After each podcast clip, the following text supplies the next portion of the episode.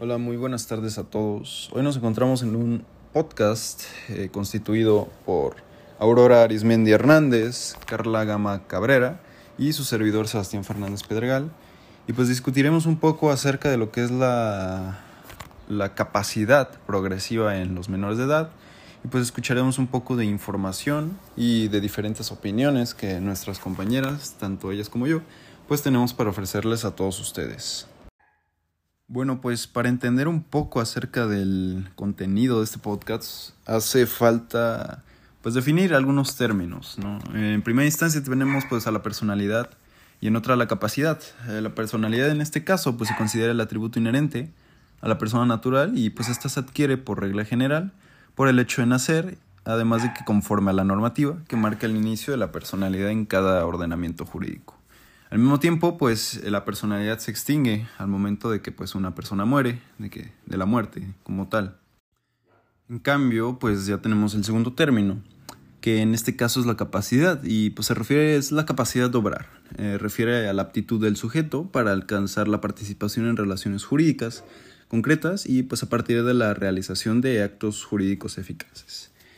Eh, aquí es donde entra el menor, ya que en el caso del menor, en su condición de persona, eh, pues ostenta personalidad y capacidad para la adquisición y goce de derechos.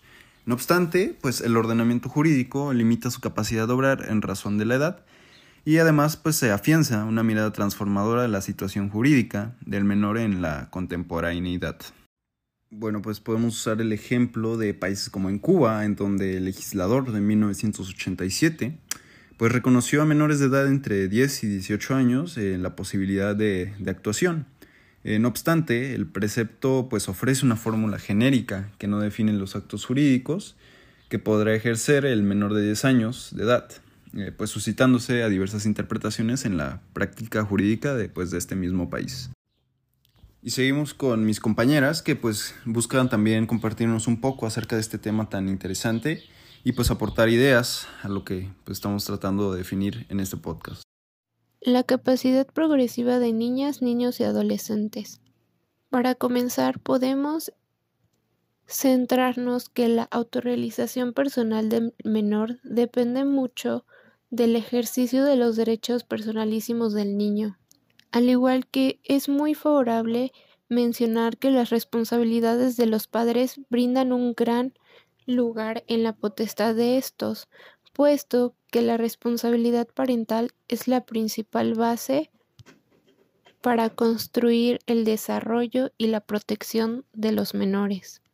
La consideración del niño común y que éste sea titular de igual manera de derechos es estar entrando en una nueva idea en el que es transformar al menor en un ciudadano.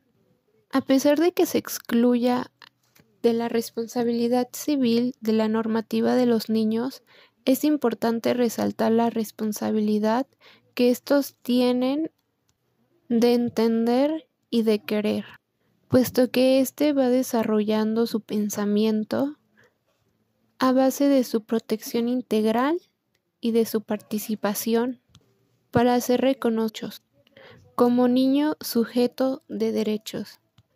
El derecho del niño a ser escuchado. Es muy importante identificar el desarrollo evolutivo haciendo una exploración de la voluntad del niño de acuerdo a su madurez, puesto que este, este grado de madurez y la capacidad de discernimiento del niño se puede tomar como la definición de su interés superior, a lo cual podemos destacar que éste tiene derecho al momento de que el juez está obligado a escuchar a los menores atendiendo a su edad y a su grado de madurez, resaltando la importancia de la capacidad progresiva y la evolución de las facultades del niño. Bueno, pues la doctrina española añade que el interés del niño no es un concepto pacífico, sino que es un objeto de múltiples y muy diversas controversias que tienen influencia en su eficiencia práctica. 1. La noción del interés del menor, partiendo de su carácter abstracto y genérico, debe determinarse poniendo en relación dicho principio con el respecto a los derechos fundamentales del niño consagrados en la Convención de 1989. Y dos, los límites a la discrecionalidad del juzgador, la racionalidad en la apreciación de los hechos, evitar todo prejuicio para el bienestar espiritual y material del menor y la protección de los derechos del niño plasmados en la legislación nacional e internacional. Desde esta perspectiva, ha de ponerse el reconocimiento de autonomía y participación del menor en la determinación de su interés superior. Derechos que puede ejercitar directamente el menor, límites en el ejercicio de la patria potestad y respeto de su personalidad por los titulares de la patria potestad. A la luz de la promulgación de la CDN, su preceptiva jurídica depone al pasado el binomio incapacidad-capacidad, en donde el primero es la regla y el segundo la excepción, y en consecuencia la contradicción irreconciliable capacidad menor.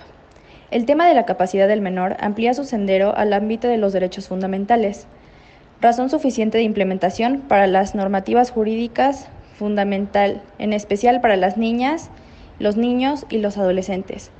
Los conceptos de evolución de las facultades y autonomía progresiva de NNA comportan elementos configurativos de la capacidad progresiva. El nuevo reto para el jurista, el estudioso del derecho, es elaborar las nuevas dimensiones o los nuevos conceptos de la familia y dejar sus instituciones. Bueno, pues con esto nos gustaría terminar el podcast. Muchas gracias por habernos escuchado y esperamos tenerlos de vuelta la próxima semana.